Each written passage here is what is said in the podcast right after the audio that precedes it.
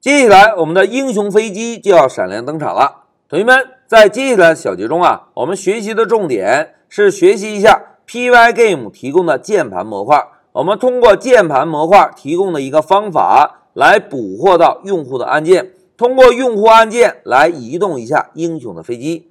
但是呢，在移动英雄飞机之前，同学们，我们是不是应该先把英雄的飞机绘制到屏幕上，对吧？所以呢，在这一小节啊。我们先来共同分析一下英雄的需求和子弹的需求。通过需求分析，我们来明确一下英雄类和子弹类的设计。好，目的明确之后，大家来看，在游戏启动之后，英雄是出现在屏幕的水平中间位置。哎，什么叫水平中间位置呢？哎，同学们看一下下面这张示意图，也就是游戏开始之后啊，英雄的飞机。刚好是在屏幕的正中间位置，这个就叫做水平中间位置。然后呢，距离底部有一百二十个像素。哎，同学们，英雄飞机的底部啊，要距离屏幕的底部一百二十个像素。哎，这个就是英雄飞机的初始位置。那现在老师问大家，同学们要设置初始位置，我们可以利用哪一个方法？哎，非常好。要设置初始位置，我们可以利用初始化方法，对吧？哎，这个是第一个需求。那接下来看第二个需求，大家看，每隔零点五秒发射一次子弹。哎，同学们要想每隔一段时间去执行一个方法，我们可以利用 Pygame 提供的哪一个特性？哎，非常好，我们可以利用 Pygame 提供的定时器这个特性，对吧？每隔零点五秒。让英雄的飞机执行一次发射子弹这个动作，哎，定时器功能我们之前已经学习过喽。那再来看第三个需求，大家看，英雄的飞机默认不会移动，需要用户通过左右方向键来控制英雄在水平方向上移动。哎，同学们要通过左右方向键，是不是就是我们接下来要学习的重点？学习一下。怎么样利用 Pygame 提供的键盘模块来获取到用户按键，对吧？同时呢，注意英雄默认不会移动。同学们，不会移动意味着什么呀？哎，非常好，不会移动就意味着英雄的初始速度应该为零。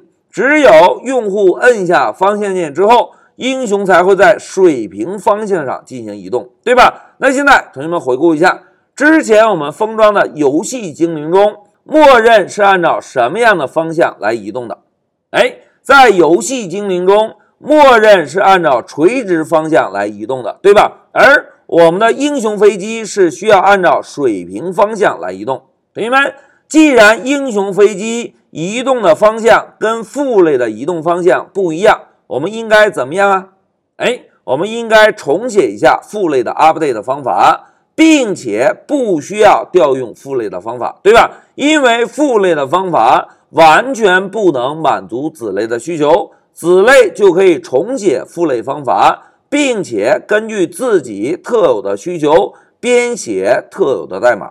哎，这个就是英雄的需求。好，接下来我们再看一下子弹的需求。大家看，子弹从英雄的正上方发射出来。沿直线方向向上方飞行。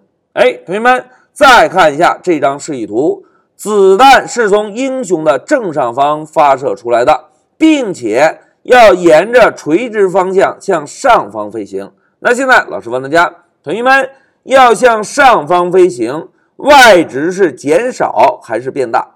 哎，非常好，要向上方飞行，y 值是在不断的减少，对吧？既然 y 值要不断的减少，哎，同学们，我们是不是也可以考虑把子弹的速度设置为负值？哎，一旦子弹的速度为负，是不是在每一次跟子弹的 y 值进行叠加时，就会产生一个向上方飞行的效果了？哎，这个是子弹的速度。那接下来再看，当子弹飞出屏幕之后，需要从精灵组中删除。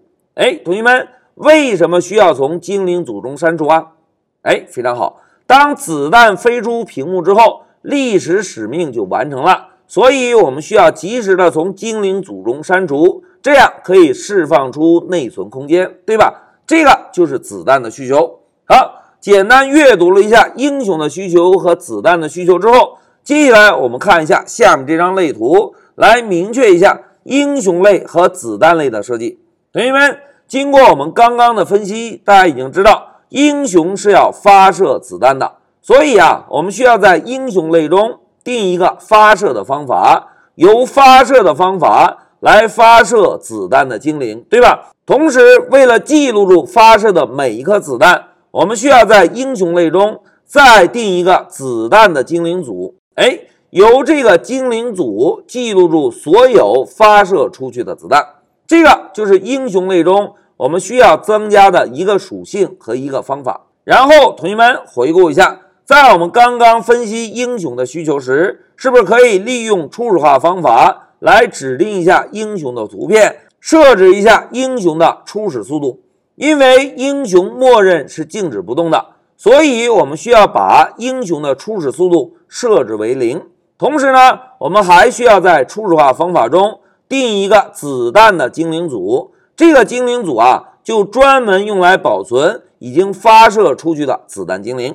哎，这个是初始化方法的改造。然后再看一下 update 方法，同学们，刚刚我们看到的需求中。英雄是按照水平方向上移动的，对吧？所以我们需要在 update 方法中控制英雄在水平方向上移动。同时呢，我们还需要保证英雄不能移出屏幕。哎，一旦移出了屏幕，是不是感觉就怪怪的，对吧？所以呀，无论怎么样左右的移动英雄，英雄都要保持在屏幕的内部显示。哎，这个就是初始化方法和 update 方法的作用。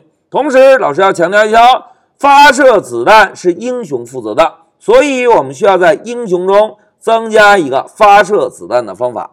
好，明确了英雄类的设计之后，我们再来看一下子弹类的设计。同学们，在子弹类的初始化方法中，我们是不是可以指定一下子弹的显示图像，并且设置一下子弹的速度，对吧？刚刚老师介绍过，子弹要向上方飞行。我们可以把子弹的速度设置成什么呀？哎，我们可以把子弹的速度设置成一个负值，设置成负值之后，子弹就可以向上方飞行了，对吧？譬如我们把子弹的初始速度设置成负二，子弹就会沿着垂直方向向上方飞行了。同时呢，我们需要对子弹的 update 方法进行一个扩展，判断一下，当子弹飞出屏幕之后。我们需要把子弹从精灵组中删除，哎，这个就是子弹类的设计。好，讲到这里，老师啊就跟同学们先分析了一下英雄的需求以及子弹的需求，并且明确了一下英雄类的设计和子弹类的设计。那在我们下一步开始编写代码之前，老师先暂停一下视频。